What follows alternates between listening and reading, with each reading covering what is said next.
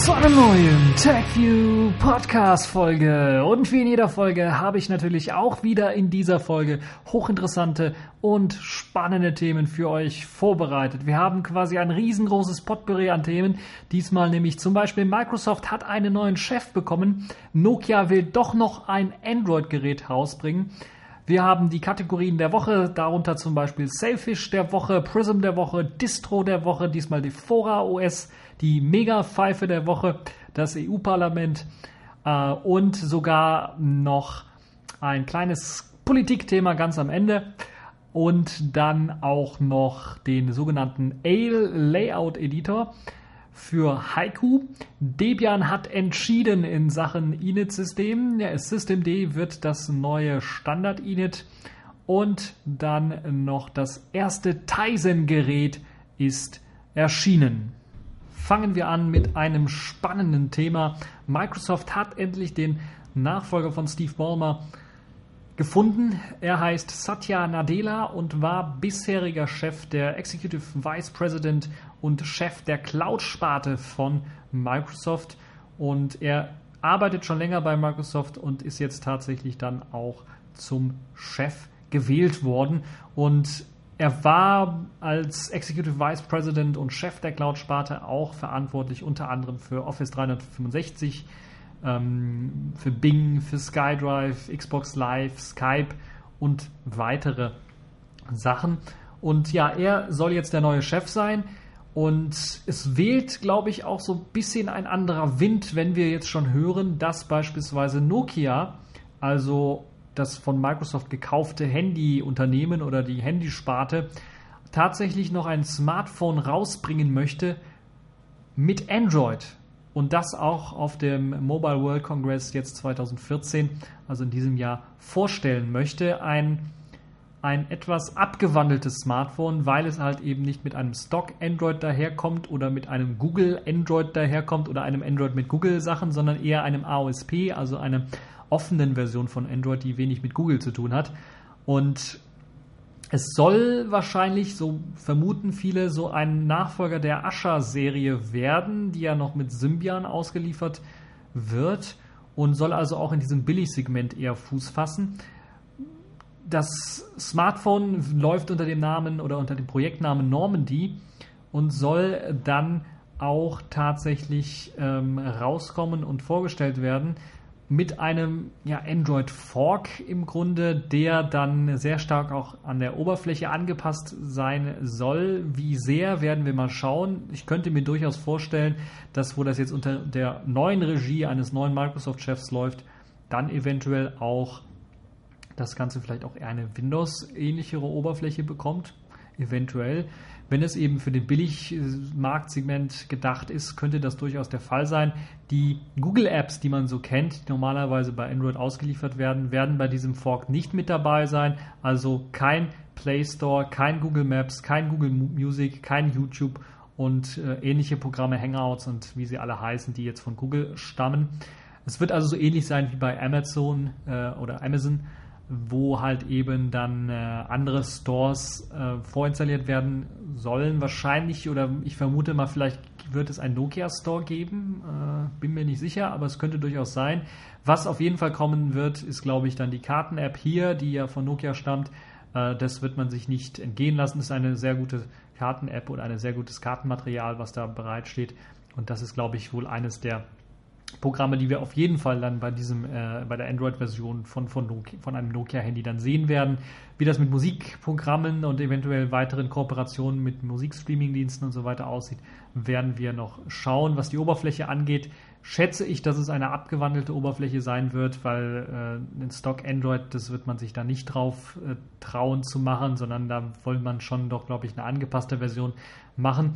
Und ich bin auch gespannt, wie das Ganze dann preislich, nicht nur hardwaretechnisch, in welchem Segment man das ansiedeln möchte, Einsteigerklasse, Mittelklasse oder exquisiten, hochgeile, äh, hochglänzende Klasse, also ähm, Spitzenklasse, oder ob man tatsächlich auf eben, und ich bin mir fast sicher, es wird entweder unterstes Mittelsegment oder Einstiegssegment sein müssen, um nicht eine eigene Konkurrenz im äh, eigenen Laden quasi zu haben zu den ganzen Lumia Phones, die eben mit Windows Phone ausgestattet daherkommen und doch eher dann in der gehobenen Mittelklasse bzw. Spitzenklasse sich dann eher sehen. Ich bin richtig gespannt. Wir können, glaube ich, alle gespannt sein, wie denn das äh, Android-Gerät von Nokia aussehen wird, das ja schon seit längerem in der Entwicklung sein soll und auch schon vor dem Kauf von Microsoft in der Entwicklung sich befand. Ähm, ja, schauen wir mal, wie das Ganze dann aussehen wird und was Microsoft dann noch weiter vorhat mit Nokia und vielleicht auch Android. Vielleicht ist das so eine Art Beta-Test, wo man sehen möchte, gibt es wirklich Leute, die so etwas kaufen wollen.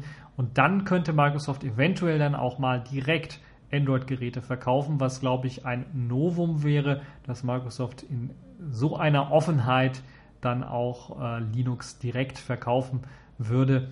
Ich persönlich kenne das eigentlich nur noch von SUSE-Lizenzen, die Microsoft verkauft hat. Ähm, so Linux-Lizenzen. Ansonsten weiß ich noch von keinem Fall, wo Microsoft so direkt dann ein, ein Linux-Produkt verkauft hätte. Auch wenn viele sagen, boah, das ist ja eigentlich kein Linux, das Android. Steckt ein Linux-Kernel drin und das alleine schon wäre, glaube ich, ein Novum, weil Microsoft Android-Produkte direkt verkaufen würde, Android-Geräte direkt verkaufen würde. Äh, deshalb eine spannende Sache. Seien wir also gespannt auf äh, den Mobile World Congress dieses Jahr und äh, auf die Ankündigungen von Nokia. Ja, hätte dann eigentlich gedacht, dass ich diesen Satz einmal noch sagen würde? Bleiben wir bei Smartphones und kommen wir zur äh, Kategorie der Woche Sailfish der Woche. Denn dort gab es auch sehr spannende Entwicklungen. Zum einen wurde das äh, The Other Half Developer Kit veröffentlicht, das ausführliche Dokumentationen über The Other Half bereitstellt. Zum einen natürlich die Maße, die Ausmaße der Other Half, aber dann auch eine genaue Beschreibung der Peripherie, die man dort anschließen kann. Genauso wie sogar 3D-Cut-Vordrucke oder 3D- äh, Materialien, 3D-Dateien, die ausgeliefert werden, die man dann auch zum Beispiel benutzen kann, wenn man einen 3D-Drucker hat, um sich seine eigene Other Half auszudrucken. Zudem wurde auch zeitgleich äh, wurden zeitgleich auch noch zwei The Other Halves vorgestellt, die sich jetzt nur farblich ein wenig unterscheiden, wahrscheinlich dann nicht nur mit einem anderen Hintergrundbild daherkommen, sondern eventuell sogar auch noch mit einem anderen Klingelton und einem anderen Sound-Theme daherkommen. Äh, einmal gibt es das in Schwarz und einmal in ja, Türkis, Grün, Blau ähnlicher Farbe. Äh, Auris, glaube ich, nennt sich das Ganze. Und da könnt ihr euch das Ganze dann auch äh, anschauen und für 30 Euro vorbestellen. Ist recht happig, aber ich denke, das äh, geht gerade noch so, was das angeht, äh, was den Preis angeht, wenn man halt eben noch ein weiteres Other Half haben möchte. Apropos Other Half, bleiben wir bei einem Other Half. Dort gab es ein, zumindest für mich, erstes Video, was ich gesehen habe zum Community-Projekt des QWERTY Other Halves, also eines vollen physikalischen, äh, einer vollen physikalischen Tastatur für das Jollaphone und das sah schon recht spannend aus, stammt auch aus einem 3D-Gedrucker, zumindest so sieht das Ganze aus. Und wenn ihr euch das Video anseht, ist das gar nicht mal so dumm gemacht, wenn man sich das ganz genau anschaut und also bis zu Ende auch anschaut, ist dieser Sliding-Mechanismus eigentlich recht stabil, wenn auch nicht der beste, aber man muss natürlich auch bedenken, dass das jetzt hier keine Firma ist, die das Ganze macht, sondern eine Privatperson. Ähm, deshalb ist das schon mal gar nicht schlecht und auch die Idee, die clevere Idee, dass man das Smartphone dann so ein bisschen auch anheben kann, ähm, so dass man so eine Art ja, Laptop-Stellung bekommt, was das Display und, und die Tastatur angeht. Das ist, glaube ich, eine tolle Sache, die wurde mitbedacht, aber auch das Aufstellen, also das wirklich im 90-Grad-Winkel Aufstellen des Smartphones wurde bedacht und das hat natürlich auch den Vorteil, wenn man uns, also mir selber ist es dann auch aufgefallen, dass man beispielsweise das dann auch als Kamerahalter benutzen kann, also seine äh, sein Jollaphone dann dort einfach reinstecken kann, 90 Grad Aufwinkel äh, hinstellen kann und dann halt eben dann auch die Kamera-App starten kann und so sich halt eventuell ein Stativ spart für Videoaufzeichnungen, aber vielleicht auch für Fotos. Und ich könnte mir sogar vorstellen, dass man das sogar noch weiter denken könnte, äh, wie man das Ganze verbessern kann in einer eventuell weiteren Version dieses äh, Other Half QWERTY Keyboards. Das Keyboard an sich selber im Video ist ein, ich glaube, es ist aus dem Motorola Milestone entnommenes Keyboard, wird dort gezeigt. Ich weiß auch gar nicht, es sieht so aus, als ob es tatsächlich ein echtes Keyboard wäre und nicht einfach so aufgeklebt wird, weil, so, weil es halt so kleine Erhebungen hat. Könnte auch ein sehr, gut, sehr guter Ausdruck sein, aber ähm, müssen wir mal schauen, ob es tatsächlich sich dann um so ein Keyboard handelt. Ich habe auch jetzt dieses konkrete Keyboard jetzt auch nicht gesehen, weil es gibt ja einige Bluetooth-Keyboards extra für Smartphones, die man sich bei eBay bestellen kann, meistens eben für Android oder iOS-Geräte ähm, zum Dranklatschen gedacht, mit ja, einer eigenen Hülle, die dann noch ähm, das Ganze unterstützen soll. Dort wird das Keyboard allerdings per Bluetooth angebunden und das soll ja jetzt hier bei dem Other Half Keyboard nicht passieren, sondern dort soll tatsächlich die I2C Schnittstelle benutzt werden, um direkt mit dem Gerät zu kommunizieren und nicht Bluetooth, was ja noch zusätzlich Strom fressen würde. Ich bin also gespannt, was das angeht. Kommen wir aber jetzt mal ein bisschen was weg von der Hardware und kommen wir so ein bisschen hin zur Software, denn dort gab es auch was Erfreuliches in dieser Woche zu Sailfish zu berichten. Denn das Jolla-Team hat sich entschlossen, den nativen Webbrowser, der standardmäßig auf dem Jolla-Phone installiert ist, den sogenannten Sailfish-Browser unter der Open, Open Source Lizenz MPL, der Mozilla Public License, zu veröffentlichen. Der Browser basiert auf der Gecko Engine, auf der Mozilla oder auf der Qt Embed MOS. Äh, auf diesem Projekt basiert das quasi, auf diesem Open Source Projekt und deshalb macht es Sinn, das zu veröffentlichen und ich bin mal gespannt. Ich werde vielleicht auch selber so ein bisschen, habe ja schon vorher schon ein bisschen an den QML-Dateien, die offen rumlagen, rumgespielt, werde dann vielleicht selber auch nochmal mir das genauer anschauen und vielleicht auch ein paar Verbesserungen dort für diesen nativen Browser vorschlagen. Eines der, glaube ich, spannendsten Sachen wäre natürlich dann, es irgendwie hinzukriegen, dass man Tabs tatsächlich parallel öffnen kann, sodass die nicht jedes Mal neu geladen werden müssen. Wobei das anders als zu meinem Webbrowser WebCat, der auf WebKit basiert, ähm, mit der Mozilla Engine doch, wenn man die gleiche Methode anwendet wie bei WebCat, doch deutlich mehr RAM frisst, deutlich mehr Ressourcen frisst, äh, weshalb das wohl erst einmal ins Wasser fällt, dieser, dieser Versuch. Aber vielleicht gibt es andere Möglichkeiten, das irgendwie umzusetzen. Und ich hoffe, dass äh, sich die Community dann auch daran beteiligt, die Entwickler sich dann auch mal daran beteiligen, einen ordentlichen und sehr, sehr guten Webbrowser, nativen Webbrowser für Sailfish äh, zu basteln. Ähm, schauen wir mal, wie sich das Ganze weiterentwickelt. Und da bin ich echt mal gespannt, was äh, es da noch weiteres in Sachen Sailfish dann geben wird. Ja, kommen wir zu einem Thema, das ich, glaube ich, in den letzten Folgen vom TechView Podcast so ein bisschen vernachlässigt habe, nämlich Heiko OS und die verschiedenen Entwicklungen, die es dort in dem Bereich auch gibt. Und dort gibt es eine weitere spannende Entwicklung von der Universität Auckland, die jetzt den sogenannten Auckland Layout Editor vorgestellt haben. Das ist ein grafischer Editor, für das Erzeugen von grafischen Oberflächen auf oder unter Haiku. Und das ist wirklich, äh, wenn man das vergleicht, man könnte es mit dem Qt Creator und der Möglichkeit der grafischen Erzeugung von äh, Programmen dort vergleichen, so ein wenig. Ähm, oder dem Qt Designer so ein bisschen vergleichen, wo dann automatisch äh, Layouts angepasst werden, automatisch Layouts vorgeschlagen werden die dann aber auch nicht überlappbar sind, so dass man halt ein Fensterchen äh, oder die Buttons oder Widgets auf diesem äh, Editor dann nicht überlappen kann.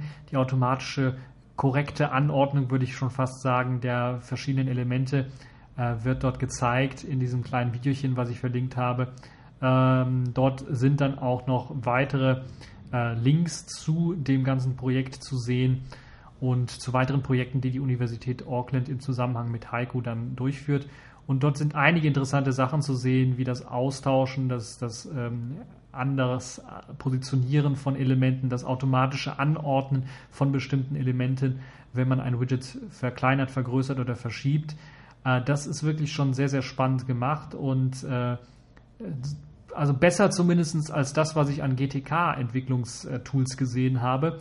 Und es kommt dran an das, was eben ein Qt Creator in Sachen Entwicklung das Tool für grafische Oberflächen bereitstellt oder ein Qt Designer äh, und ist teilweise in einigen Funktionalitäten, also einigen automatischen Anordnungsfunktionalitäten und automatischen Settings, die dort gesetzt werden, um bestimmte Sachen ja einfach äh, nutzerfreundlich zu machen, einfach auch überlegen diesen bisherigen äh, Tools. Und in diesem äh, knapp fünfminütigen Video seht ihr halt die verschiedenen Beispiele, wie ihr bestimmte Sachen anordnen könnt und wie ihr Sachen damit machen könnt. Ich bin echt gespannt, äh, wie es aussieht, ob das ganze Tool dann auch äh, als Open Source irgendwie veröffentlicht wird oder sogar dann auch äh, eingesetzt wird, um ähm, ja, komplette C-Dateien dann zu erzeugen, sodass das Erzeugen oder das Schaffen von grafischen Programmen unter Heiko ein wenig einfacher wird, weil bisher sieht es halt so aus, dass man immer noch in dem äh, im C++-Programm dann ähm, eigenen Code schreiben muss und die Anordnung quasi im Kopf haben muss, die nicht direkt sieht. Und das ist natürlich für Leute, die ähm, nicht so gut sind im Design eventuell oder halt eben auch für Leute, die nur Design machen wollen, ist das natürlich ein, ein Rückschritt, wenn sie sich dann äh, nicht eben mit dem Design beschäftigen müssen, sondern mit Programmcode beschäftigen müssen. Deshalb glaube ich, macht das viel Sinn, dass man einen Layout-Editor hat, wo man halt eben dann auch Designer ranlassen kann, die dann eben das grafisch, die grafische Oberfläche designen und dann die Programmierer später dann den äh, Programmcode dazu schreiben oder die Logik dort hinterschreiben, was dann ordentlich viel Sinn macht und einem wenig Arbeit erspart. Deshalb schaut euch auf jeden Fall dieses Video mal an und äh, vergleicht das mal mit den Entwicklungstools, die ihr vielleicht benutzt, falls ihr Entwickler seid und grafische Oberflächen entwickelt. Es ist auf jeden Fall eine sehr, sehr spannende Sache und äh, ich bin ein wenig überrascht, dass die Universität Auckland immer noch dran ist, aber das ist, glaube ich, ein, ein positives Zeichen auch für die Entwicklung von Haiku, dass es dort halt eben immer noch äh, breite Unterstützung auch von Universitäten zu dem ganzen Projekt gibt. Accepted. Connecting.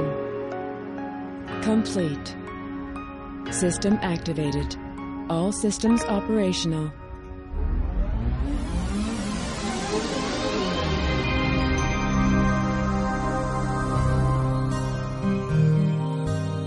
Kommen wir zu einem auch sehr spannenden Thema, was sich schon äh, seit dem letzten Jahr so ein wenig hinzieht. Debian, die Linux, die eine der größten Linux-Distributionen und der ältesten Linux-Distributionen, hat nämlich die Frage in den Raum gestellt, ob das ja sehr, sehr alte SysV-Init oder System 5 Init tatsächlich ersetzt werden soll.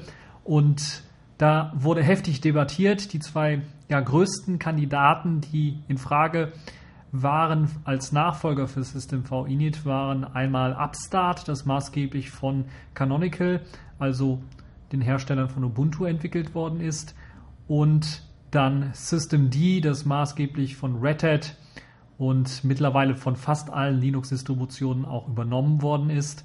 Und äh, fast alle arbeiten jetzt mit Systemd und an Systemd. Und das war recht spannend, der Diskussion zu folgen, weil ja dann auch das Für und Wider für die verschiedenen Nachfolger des Init-Systems dann diskutiert worden sind. Zum einen natürlich, weil es im Debian-Lager ein spezielles Problem auch noch gibt, weil man ja nicht nur einen Linux-Kernel unterstützen möchte oder muss, sondern natürlich auch die verschiedenen anderen ja, Flavor von Debian, die jetzt zum Beispiel auf FreeBSD-Kernel basieren, aber auch Debian GNU Hurt gibt es ja auch. Und für die dann auch eine adäquate Lösung zu finden für das Init-System. Bisweilen war es ja so, dass man auf sysv Init setzen konnte auf allen Systemen, aber das sollte äh, sich jetzt ändern und man hat jetzt tatsächlich eine Entscheidung getroffen, obwohl im technischen Komitee, im technischen Ausschuss man dann zu einem Pad kam, äh, von, lasst mich nicht lügen, aber ich glaube, es waren vier Stimmen dafür und vier Stimmen äh, dagegen, also beziehungsweise vier Stimmen für äh, System D und vier Stimmen für Upstart. Das sind also die zwei, die sich rauskristallisiert haben. Es gab zwar noch äh, OpenRC beispielsweise, das von Gentoo maßgeblich entwickelt wird, aber das äh, hat irgendwie hier in dem Rennen keine Rolle gespielt. Und dann hat eben quasi äh, der oberste Chef von Debian der Debian-Projektentwickler, würde ich mal so sagen, äh, dann eine Entscheidung getroffen, beziehungsweise von seinem äh, Recht, was man, was man ihm so gegeben hat, dass er bei solchen Pad-Situationen dann eine doppelte Stimme bekommt, um dann eine Entscheidung herbeizuführen. Das hat er gemacht und er hat dann die Option äh, D gewählt. Das war dann in dem Fall System D. Und das ist im Grunde genommen das, was eben dann in Zukunft in Debian Jessie, Debian 8.0, wenn ich mich nicht irre, dann auch zu finden sein wird, also als Haupt-Init-System wird man Systemd einsetzen. Was das nun für Konsequenzen hat, zum einen für die anderen äh, Flavor von Debian, also die auf FreeBSD-Kernel basieren oder auf dem Herd-Kernel basieren, das müssen wir noch schauen. Es könnte durchaus sein, dass die dann halt eben weiterhin bei System-V-Inits bleiben. Und interessant war auch, dass es doch dort ja im technischen Komitee sehr viele Leute gab, die für Canonical arbeiten, also eher dem Upstart-Lager zugeordnet werden, dass ähm, es dort dann auch zu einer kleineren oder größeren Konfrontation kam, wo einer so ein bisschen ausgetickt ist in den letzten Wochen und äh, sich dann äh, erst einmal äh, und dann einen Antrag gestellt hat, dass erst einmal ähm, äh, der Vorstand oder der ähm, Debian-Chef, quasi der Debian, äh, ich weiß gar nicht, wie, wie man es hier nennt bei Debian, aber der ähm, ähm, derjenige, der jetzt entschieden hat, nämlich B. Dale, der jetzt entschieden hat, ähm, quasi mit seinem Doppelvoting für System D, dass er abgesetzt wird. Das war halt eben zum Beispiel einer der Requests eines der aus dem technischen Komitee von Debian. Und dann gab es direkt Gegenrequests, dass er eine Auszeit nehmen soll, derjenige, der die Request gestellt hat und so weiter und so fort. Also so ein kleines, ähm, äh, so ein kleines Schlammützel gab es da doch, also wo dann Leute dann doch so ein bisschen, ja, sagen wir mal, angepisst waren und dann äh, schon versucht haben, da ein bisschen was rumzudrohen und so weiter. Aber ich glaube, es hat sich jetzt so langsam gesetzt. Äh, derjenige, der jetzt diesen äh, Antrag gegen Vidal gestellt hat, ist auch erst einmal, äh, hat sich ein bisschen was zurückgezogen aus dem technischen Komitee. Und dann müssen wir mal schauen, wie es dann jetzt aussehen wird. Vielleicht wird er dann äh, vielleicht auch das Debian-Projekt verlassen, was sehr schade ist, weil er schon über 20 Jahre dabei ist. Aber es kann durchaus sein, dass das äh, ja dann doch ähm, ein, ein Schritt ist, der gegangen werden kann. Die Debian-Entscheidung hat allerdings, und das war dann doch sehr überraschend, am Ende der Woche dann äh, zu, einer, ja, zu einem Eingeständnis bei Canonical so ein bisschen geführt. Denn zumindest Mark Shuttleworth hat einen Artikel veröffentlicht, der ganz deutlich nochmal zeigt, dass man dann sagt, okay, wir haben also im Init Battle Upstart versus Systemd verloren. Und da nun auch mit Debian die letzte große Distribution auf Systemd setzt, werden wir dann auch in Zukunft auf Systemd wechseln wollen. Das ist allerdings ein Schritt, der noch nicht gegangen wird für eben die nächste LTS, also 1404. Da wird man weiterhin auf Upstart setzen, weil, halt, weil halt eben Upstart sehr stabil ist und man muss ja auch teilweise Upstart noch äh, weiter unterstützen, weil halt eben dann ähm, zum einen natürlich die alte LTS noch läuft und dort Upstart eingesetzt wird. Zum anderen natürlich, wenn man jetzt die neue Version, die neue LTS-Version mit Upstart ausliefert, dann auch weiterhin ähm, Upstart unterstützen muss. Äh, allerdings natürlich auch zum Teil, weil zum Beispiel Red Hat ähm, ja, Enterprise Linux 6 auch auf Upstart setzt, was ja auch eine sehr interessante Geschichte ist. Ähm, zu dem Zeitpunkt, wo Red Hat Enterprise äh, Linux 6 halt rauskam, war Systemd noch nicht da und man dachte damals bei Red Hat wohl, dass Upstart die beste Lösung ist und hat dann darauf gesetzt und deshalb wird Upstart also noch eine ganze Zeit lang unterstützt und auch genutzt werden. Aber man möchte oder man stellt sich bei Canonical und bei Ubuntu dann auch so langsam darauf ein, auf System, System D zu wechseln. Und das könnte dann doch recht spannend sein. Und ich finde das einen positiven Schritt, weil es eben ein Init-System ist. Wir hatten vor jetzt System D und Upstart ein einheitliches Init-System. Das war das SV-Init. So konnte man dann zumindest bei den Skripten oder bei den Diensten zum, oder bei den Skripten zum Starten von Diensten eben einheitlich arbeiten, zum großen Teil einheitlich arbeiten. Und äh, das ist glaube ich, äh, doch dann sinnvoll, dass das in Zukunft auch passiert, dass dann alle auf System D setzen und dass man dort auch einheitlich arbeiten kann. Und sicherlich für alle Programmierer ein bisschen was einfacher, wenn man eben nur einen Init-Stack dann unterstützen muss, weil ja zu System D noch eine ganze Menge an weiteren Features hinzufügen, äh, in, in, äh, in, ja, quasi dazu zählen zu diesem ganzen Produkt, was so ein bisschen auch kritisiert wird, dass äh, es ein bisschen zu viel möchte und zu viel will. Aber ich sehe dem Ganzen eher positiv entgegen und denke, dass dann so eine Art Standardisierung unter System D jetzt auch ohne dass jetzt äh, ein Ausschuss ausgerufen werden muss oder einen freedesktop.org ähm, Konferenz aufgerufen werden muss, wo man das Ganze dann beschließt, das dann äh, aus, aus technischer Sicht sehr viel Sinn macht, dass man dort einen einheitlichen Brei fährt. Die einzige mir bekannte Distribution, die so ein bisschen dann abseits davon ist und auch von den ganzen Tools, die jetzt bei Systemd mit eingesetzt werden, größtes äh, Beispiel dabei wäre Login.d als, als Ab Ablöse quasi von ConsoleKit, ähm, wäre Gentoo weil die eben zum einen ein eigenes Init-System einsetzen. Ich weiß gar nicht, ob das jetzt standardmäßig eingesetzt wird oder ob es nur als Alternative angeboten wird, aber OpenRC ist deren Init-System, soweit ich weiß. Und äh, sie arbeiten ja auch an einem, ja, an einem Abkömmling von UDEF, was ja äh, mittlerweile auch ein, ein, ein, ein äh, Systemd-Projekt ist. Und äh, das könnte dann doch eine kleine Spaltung sein, aber Gentoo war ja immer so ein bisschen Sonderling, was, was, was das angeht. Und deshalb äh, kann man da also, äh, glaube ich, beruhigt ein bisschen was sein, was das angeht. Die meisten Linux-Distributionen werden also in Zukunft auf Systemd laufen und das ist, glaube ich, eine gute Entwicklung. Und äh, hoffen wir mal, dass dann auch der Umstieg ähm, von Debian, von sysvinit auf Systemd klappt und dass auch Canonical nicht auf die Idee kommt, wieder was eigenes zu basteln oder zu forken, sondern dann äh, tatsächlich bei Systemd dann auch bleibt oder zu Systemd dann auch vernünftig wechseln kann. Bleiben wir bei Software und kommen wir zum Prism der Woche. Drohnenangriffe, softwarebestimmt Tötungsziele.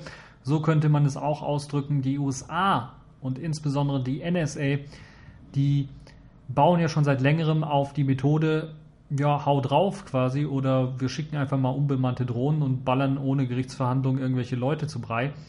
Äh, das ist halt das, was die USA, was die NSA seit Jahren jetzt betreiben. Und jetzt kam raus, dass eben die meisten dieser Daten, weshalb man da ein, ja, quasi mh, hm, ermordet, so würde ich das Ganze mal sagen, oder über den Haufen schießt, wird von Software bestimmt. Das heißt, es sitzt noch nicht mal irgendeiner dran, der sagt, okay, den töte ich jetzt, den töte ich nicht oder das sind die Informationen, die wir über diese Zielperson haben, sondern der wird einfach hingerichtet.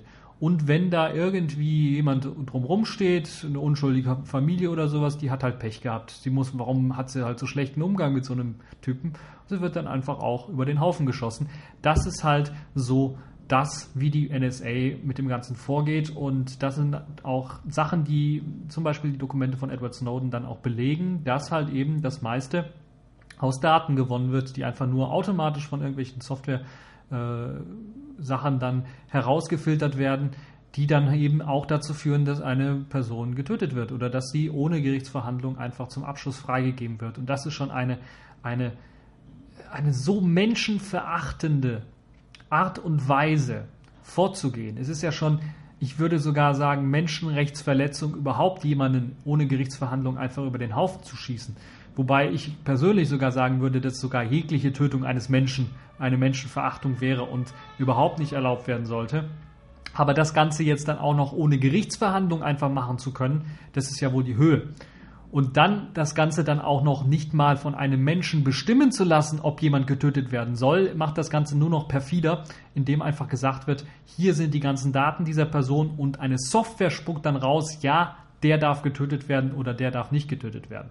Klar, es sitzt dann irgendwelche, sitzen irgendwelche Programmierer, die haben die Software programmiert, aber äh, also letztendlich doch ein Mensch dahinter, aber das ist halt trotzdem eine, eine Art, die die Menschenverachtung auch zeigt, dass also in Zukunft nicht ein Mensch entscheidet, ob jemand getötet werden soll in einer Extremsituation eventuell, sondern die Software das entscheidet, hm, das ist wirklich unglaublich. Und ich dachte, man hätte aus Filmen wie Terminator und ähnlichen Sachen Skynet ein bisschen was gelernt, aber anscheinend ist das nicht der Fall und die USA ist jetzt dabei, ein sogenanntes Skynet dann aufzubauen. Wenn wir uns dann noch überlegen, dass diese unbenannten Drohnen momentan ja noch teilweise oder zum großen Teil von Menschen gesteuert sind, die dann, dann auch wirklich abdrücken müssen, ähm, ist aber der Schritt gar nicht mal mehr so weit, dass das jetzt auch dann die Automaten oder eben die Software übernimmt und dann die automatische Tötung auch äh, durchführt, ist das gar nicht mehr so weit. Das ist gar nicht mehr so Science Fiction, dieses Skynet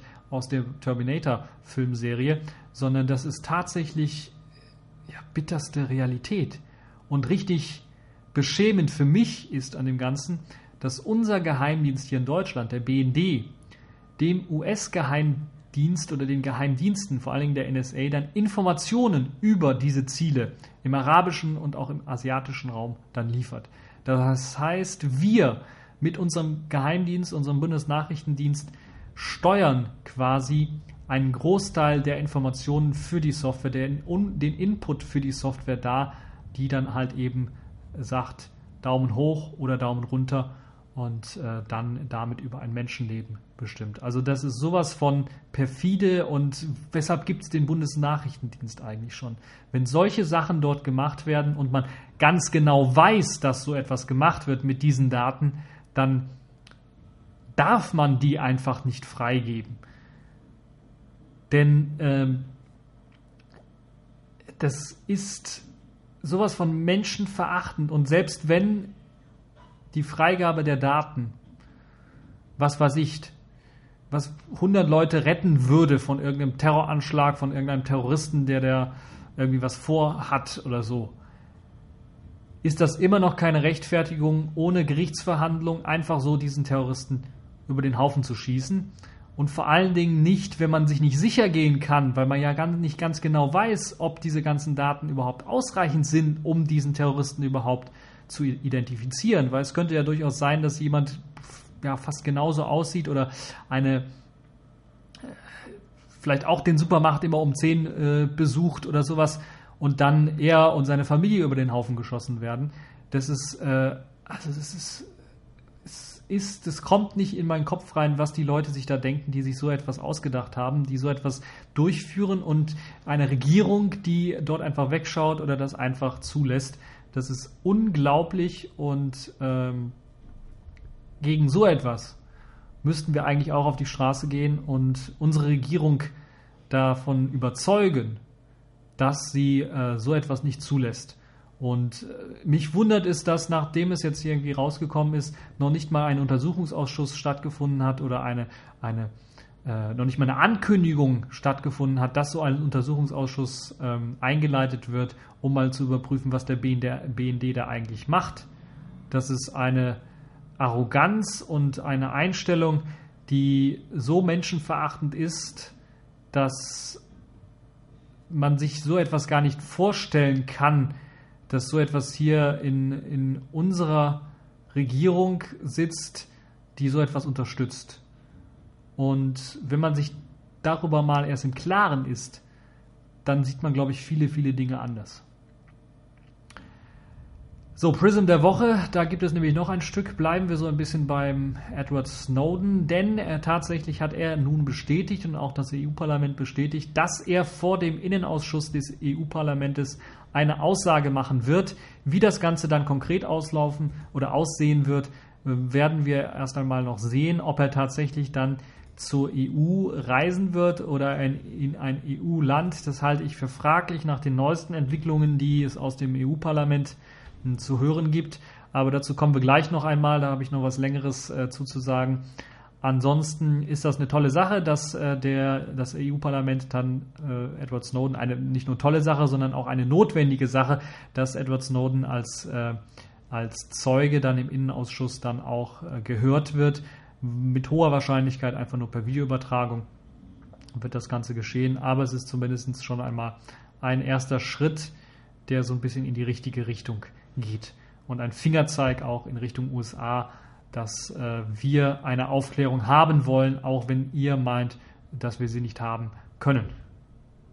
Kommen wir mal wieder zu etwas erfreulicheren Themen und interessanteren Themen. Auf der FOSDEM 2014 gab es einen sehr, sehr interessanten Vortrag über ein System, das schon seit zehn Jahren in Entwicklung ist, wovon ich aber noch gar nichts gehört habe und ich bin mir fast sicher, dass die Mehrzahl von euch davon auch noch nichts gehört hat. Das System nennt sich Defora OS und ist auch in dieser Woche die Distro der Woche, wobei es im Grunde genommen keine Distro ist, sondern mehr ja ein System, ein, ein grafisches Oberflächensystem ist, ähm, das äh, vorgestellt worden ist.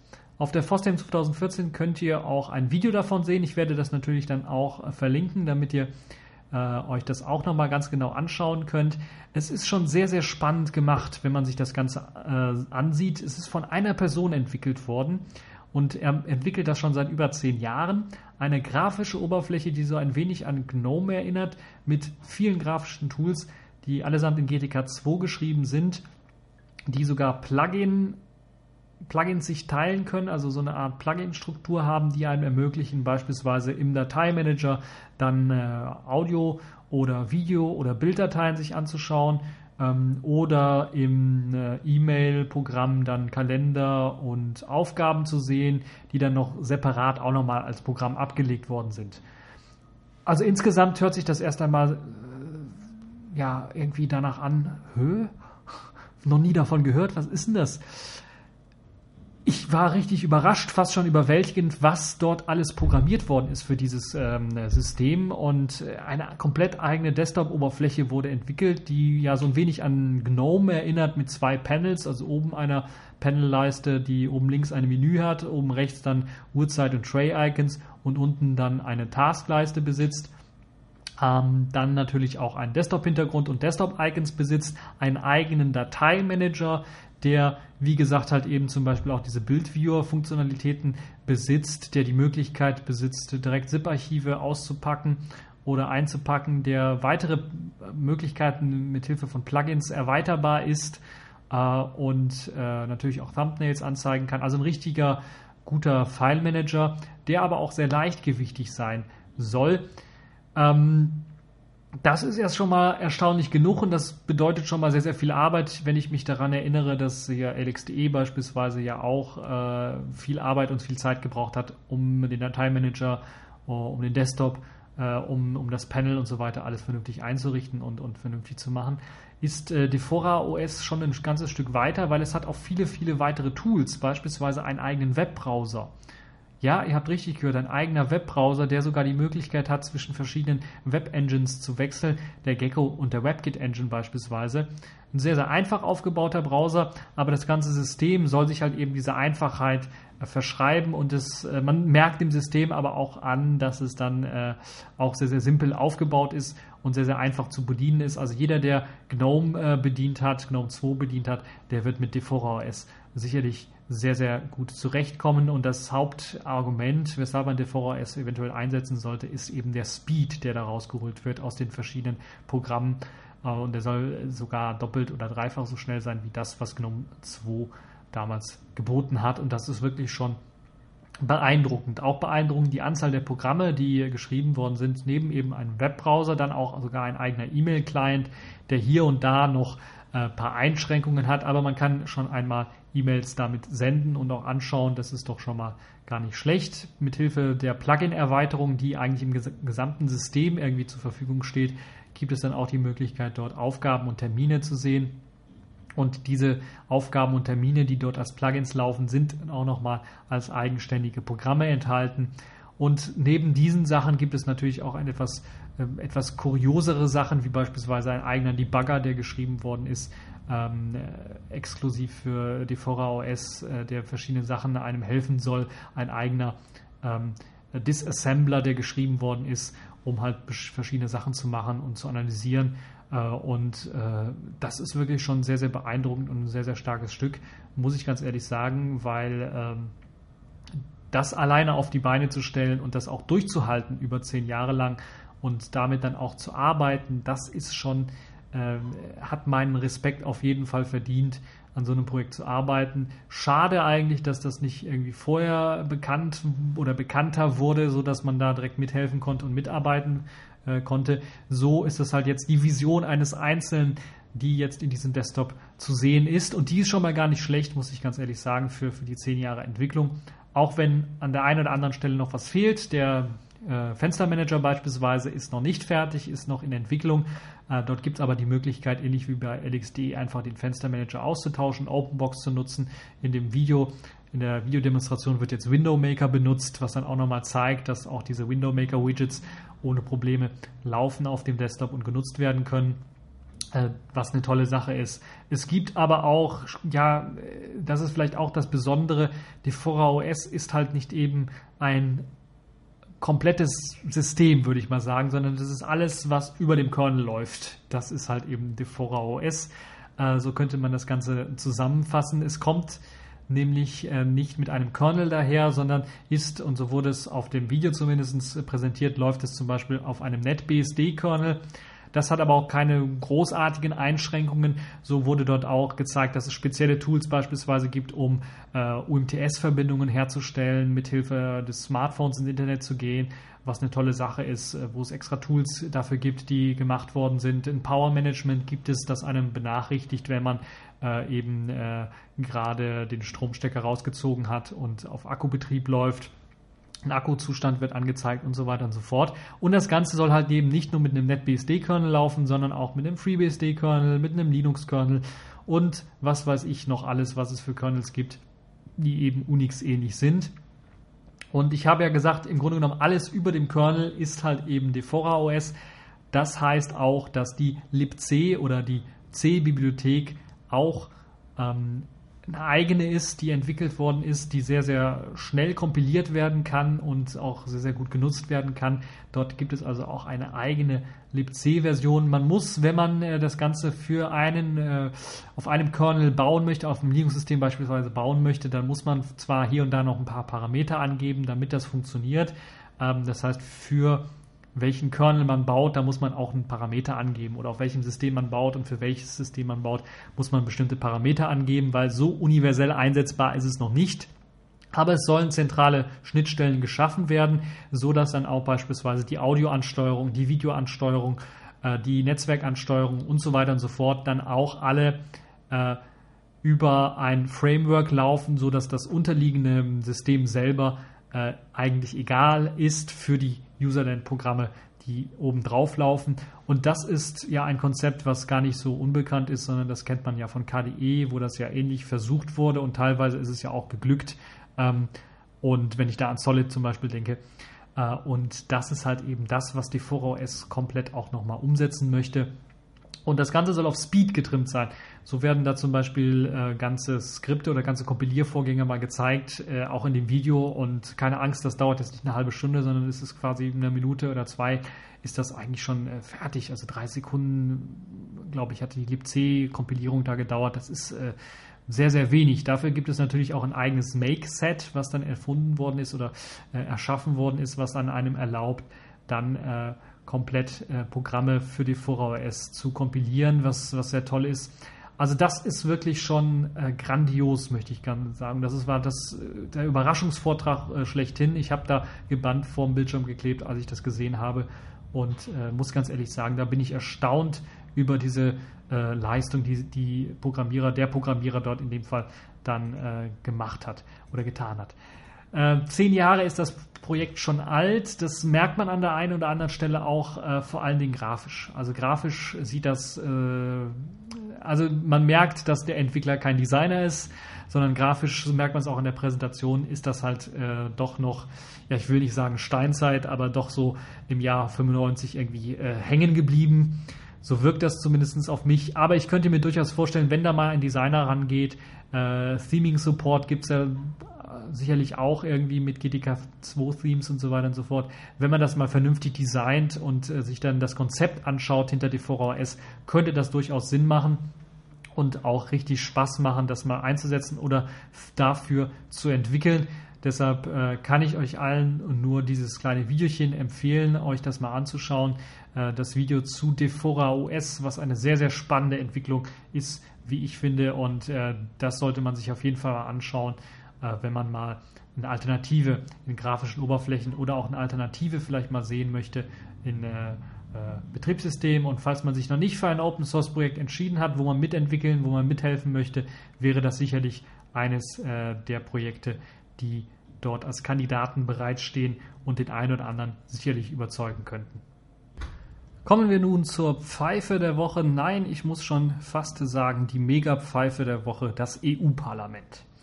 Anders als man es erwarten könnte, nach den ganzen flammenden Reden, die man gehört hat aus dem EU-Parlament von den verschiedenen EU-Parlamentariern, hat man sich jetzt doch entschlossen, keine Mehrheit für nur das geringste Gesetz, nämlich die Anerkennung Edward Snowdens als Whistleblower und ja, eine Nicht-Auslieferung oder eine Nichtkriminalisierung Edward Snowdens an die USA dann zu machen.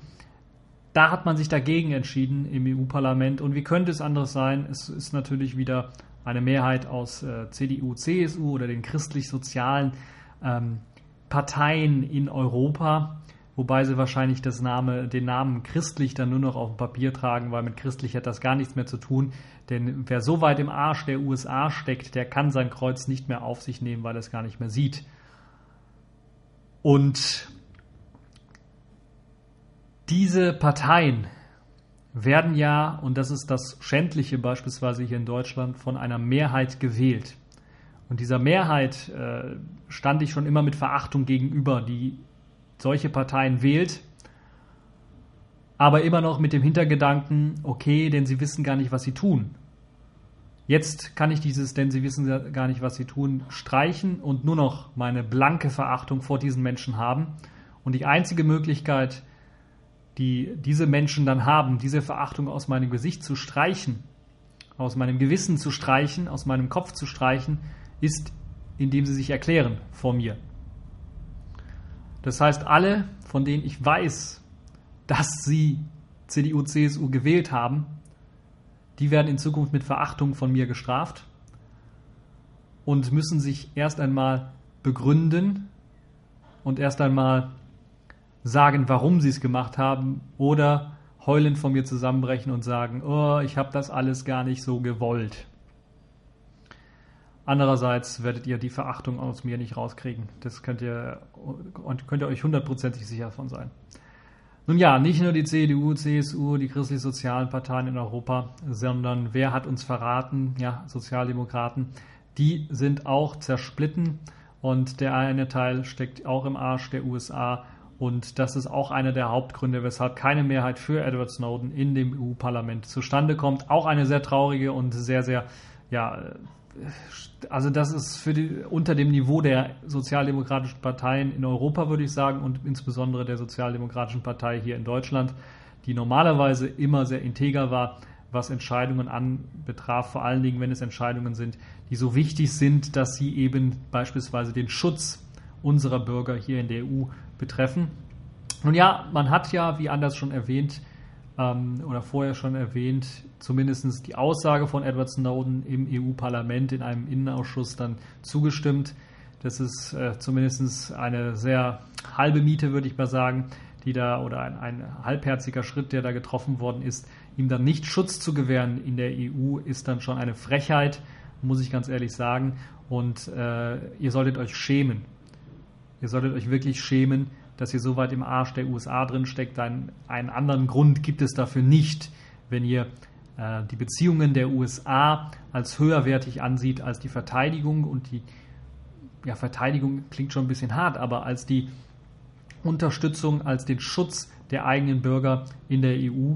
Und das ist wirklich schon schändlich und äh, zeigt ja nur, wie ähm, indiskutabel das Ganze eigentlich ist, dass ihr an der Spitze vieler Länder dann in der Regierung drin sitzt.